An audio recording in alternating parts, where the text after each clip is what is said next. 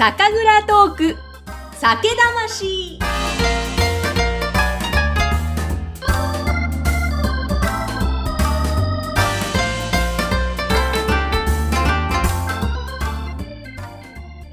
こんにちは。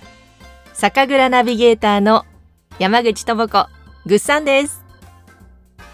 この番組は全国各地の蔵元さんをお迎えしてその方の人柄とともにお酒作りへのこだわりや一本のお酒ができるまでのストーリーをお伝えしている番組ですさて最近は皆さんいかがお過ごしですか？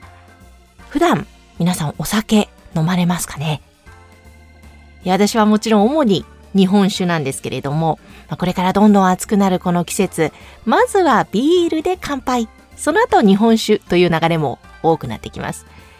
日本酒もこの冷やしてね、冷やで飲むのが美味しい時期ですけれども、そんな中、ちょっと最近おつまみにもこだわってるんです。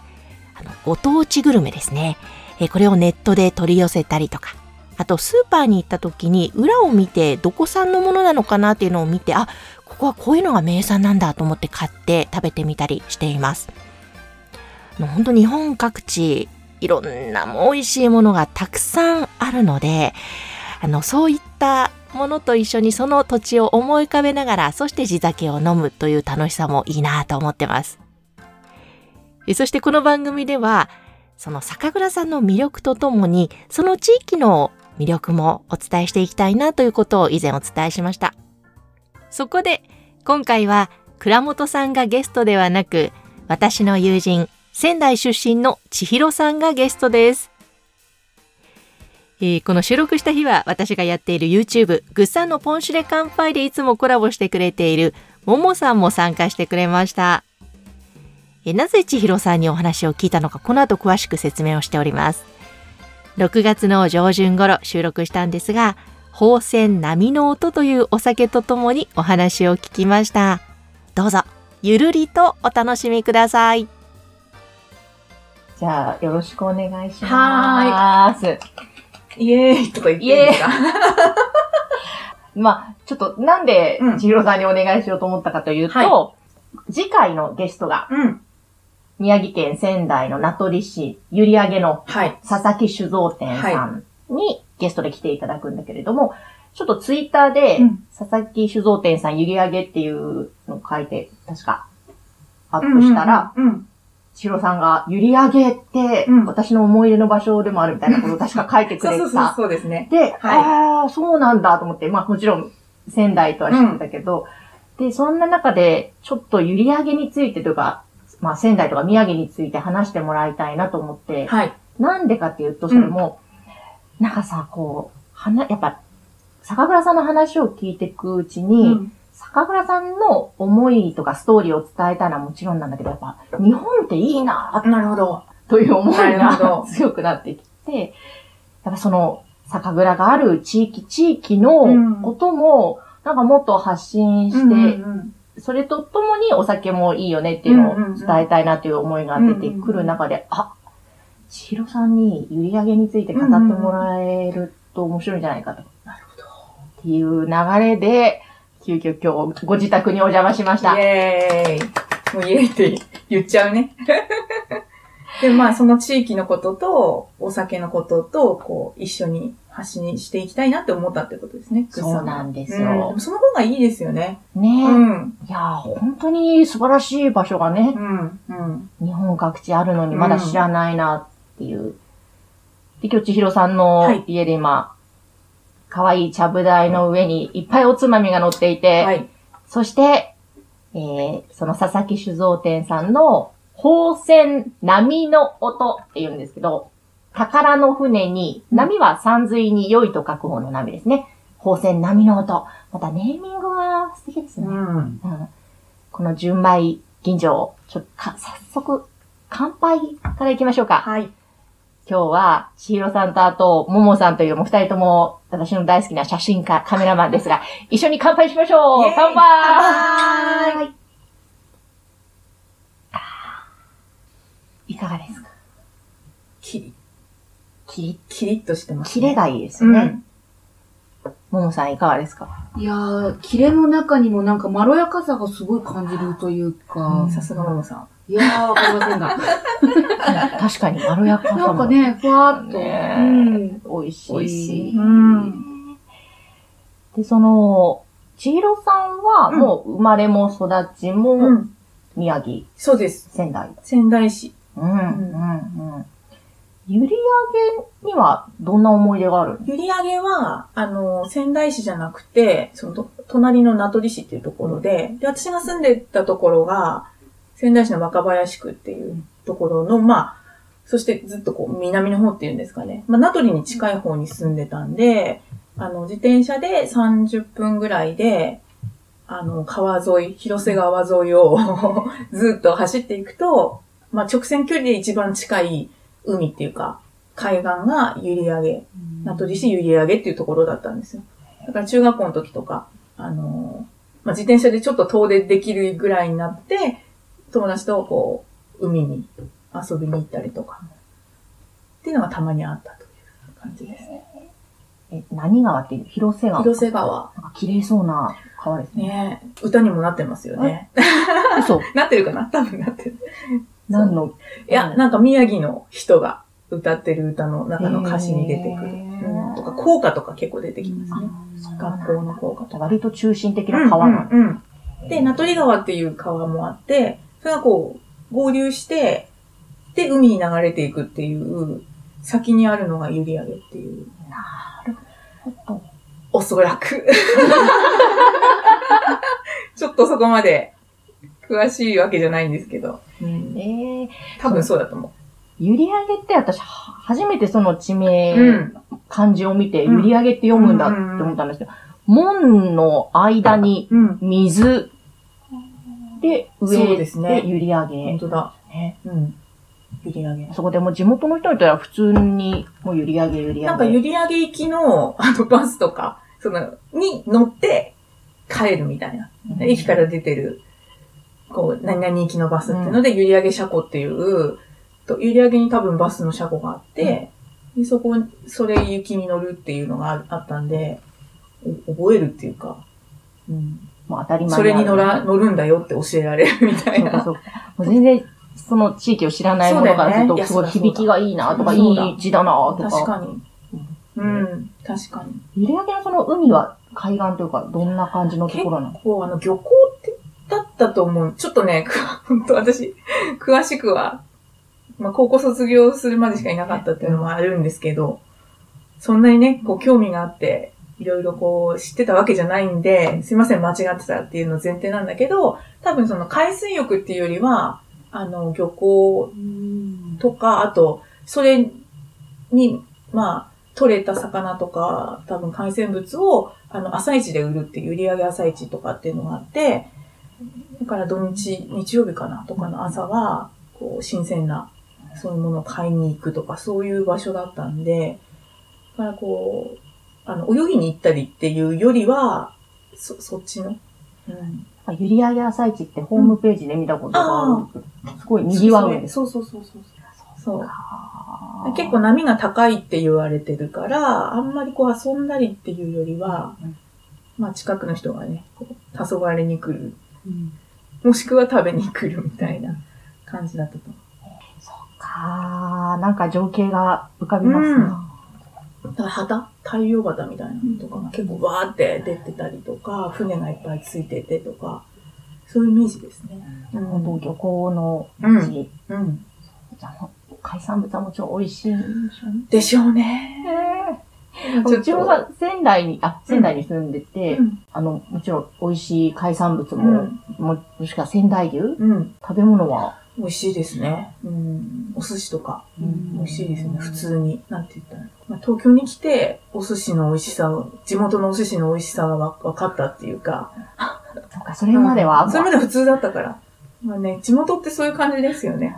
うん。いろんなものがこう普通にある。ずんだ餅とかも、一般に流通してるものだと思ってたから、ずんだが仙台とかこっちの方だけだって聞いた時にはびっくりした。お餅とか団子には、まあ、みたらしうとん、か、あんことかごまの他に絶対あの緑のずんだがあったんで、珍しいものというか、名産だっていうのは知らずにこう、行ってることが多い。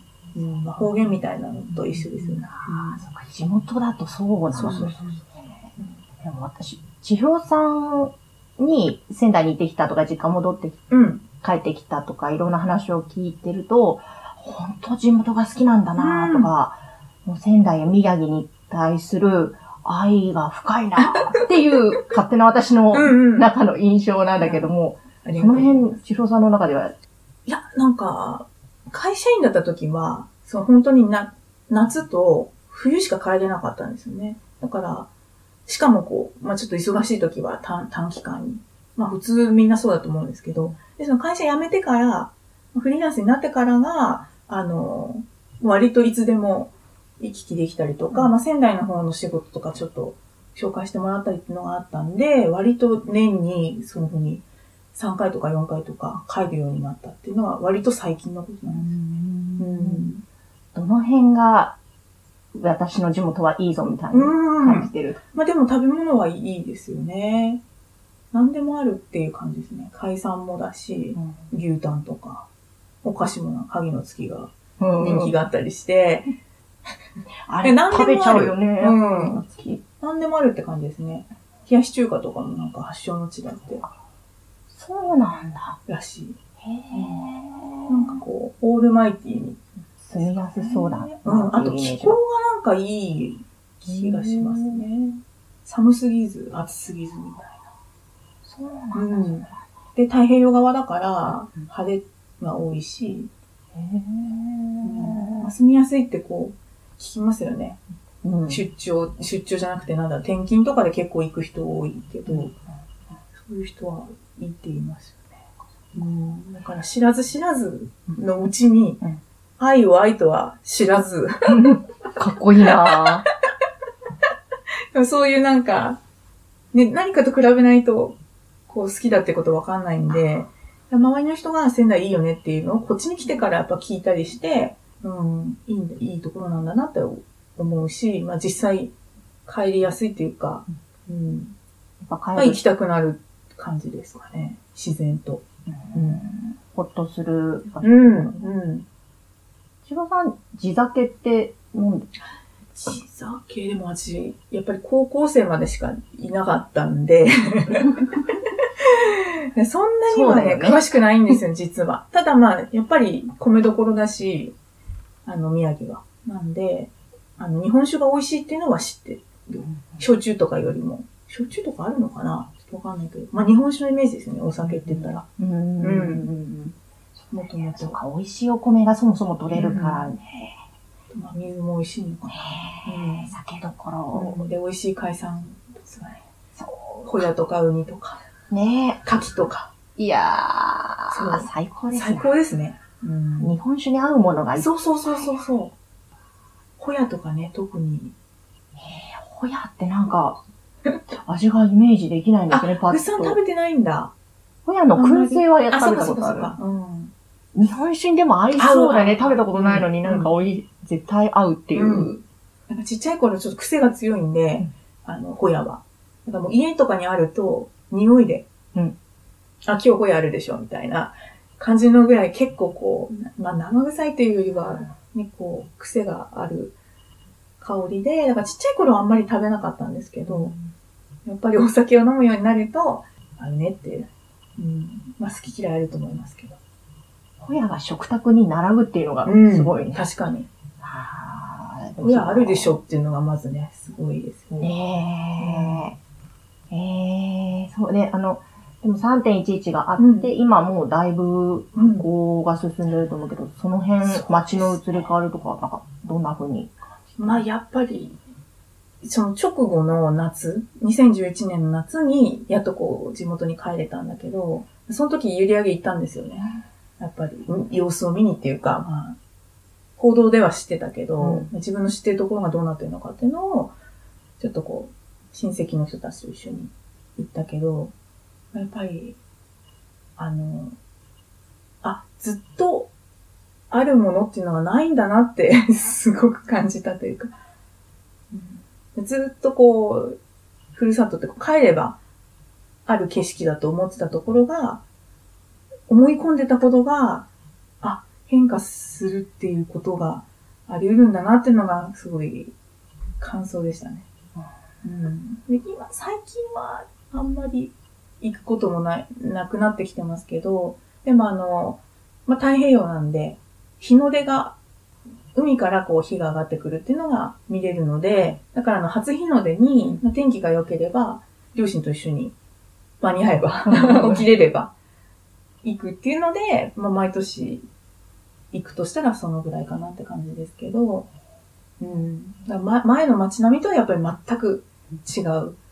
当たり前ですけど、うん、全く何もなくなったとこからだから、道も何もわかんなくなってる状態だったんで、そこから新しく、まあその、また、ね、津波が来るっていうことはあり得る話なんで、まあそういう対策をしてるような再開の仕方なのかなという、はい、印象です。でもなんか、ね、人がまた徐々に徐々に戻ってきて、また活気が増えてくるといいよね。ねなんか朝一も、その、まあ徐々に再開してとか、うん、人が戻ってきてっていうのはちょ、ちょっとですけど、情報はあったので、うん。そうか。太平洋だから朝日が昇る、ね、そう。そうそうそう。だから私、海、そう太陽は海から上がってくるものっていう、で山に沈むっていうイメージがイメージっていうかね、まあ、そういうもんだと思ってたら、大学生の時に日本海に行ってちょっとびびっくりっていうか、当たり前なんですけど、夕日がこう海に沈むっていうのは、こう、見てみた時に、なるほどなって 思いました。そうか。宮城は太平洋があるんだ、うん、なるほど。面白い。そういうのが。ね、そう。えー、日本は広いね。そうですね。ねいろんなものが見えますよね。うんうんうんすぐ端に、どっちも海ですからね。ねえ。いや、面白い。ちょっと、1杯、2杯、3杯、4杯ぐらい飲み進めましたが、うん、そばでいろいろ今聞いてくれていたももさん。はい。どうでしょう？どうでしょう？変だけど。まず、まあ、仙台とか宮城についてももさんから見ると、私の、やっぱり仙台のイメージは、あの、七夕祭りが一番の思い出というか、印象。そして、すごい祭りだって、なんか、すごいちっちゃい時に行ったんだけど、7歳とかだと、だったと思うんだけど、うん、こう、バサバサバサってこう、うん、あの、間を通っていくあの、大通りっていうか、通り、うん、アーケードアーケードですね。うん、うん、なんかこう、それをわーって見上げながら、うん、もう一回行きたいなと思った覚えが、うん、ありますね。吹き流しっていうのだったかな。あの、顔にね。うん。バラバラバラ。あえて当たりに行くんですよね。あ、そうか、それぐらいもう垂れてるとかすごいんだ。そこまであって。ね、子供で、こう、なるぐらいだから。結構ね。でもそういう印象って残ってる。残る。顔に当たるごとにね。いいですね。私、仙台行ったことがないん。で、ぜひ、ぜひ、本当に。好きだと思うなルさん。大好きだと思うん。ですか。うん。行っていっぱい日本酒を飲みたい。そうですね。うん。私も地元に残ってる友達にお店をリサーチするん。で。私自身はちょっとあん。ま知らないん。ですけど、美味しいお店でたくさん。あると聞いてますので。ぜひ。ぜひ、一緒に行きましょう。ね、行きましょう、行きましょう。ということで、今日は突然お邪魔してありがとうございました。こちらこそ。イェイ。イェイ。さて今回は友人の千尋さんに宮城県名取市閖上や仙台のお話を聞きました。一緒に宝泉波の音を楽しんでくれましたももさんにも話を振らせていただきましたが、閖上は漁港の町なんですね。まあ、魚、魚介類、美味しいのは間違いないですよね。あと太平洋なので朝日が昇る初日の出を見に行っていたなんていう話もありましたが、そういうことを聞くとふわっと自分なりにですけども、その場所の風景が頭の中に思い浮かびますよね。なんかそういった状況を思い浮かべながら、またその地酒を楽しむのもいいなと思ってます。で、あの、ゆりあげはいろいろネットで調べていますと、あの、川町テラス閖上というのがあるそうで、2019年の4月にグランドオープンしたんですって。で、ここ見てると美味しそうなものがいっぱいお店載っていました。ぜひ皆さんもチェックしてみてください。えそして、あの、千尋さん、ももさん、今回ゲストで来てくれました二人、写真家なんですけどもね、すごく素敵な写真を撮るんですよ。で、インスタの URL 説明欄のとこに貼っておきますので、ぜひこちらもよかったらご覧になってください。さて、そして次回は、宮城県名取市閖上で、宝泉波の音を醸している佐々木酒造店さんです。佐々木酒造店さんは、3.11東日本大震災で津波の被害に遭われた酒蔵さんでもあるんですが、そこから復活をされて、そしてお酒を醸すまで、そのお話も伺っています。どうぞ次回の酒蔵トーク、酒魂もお楽しみに。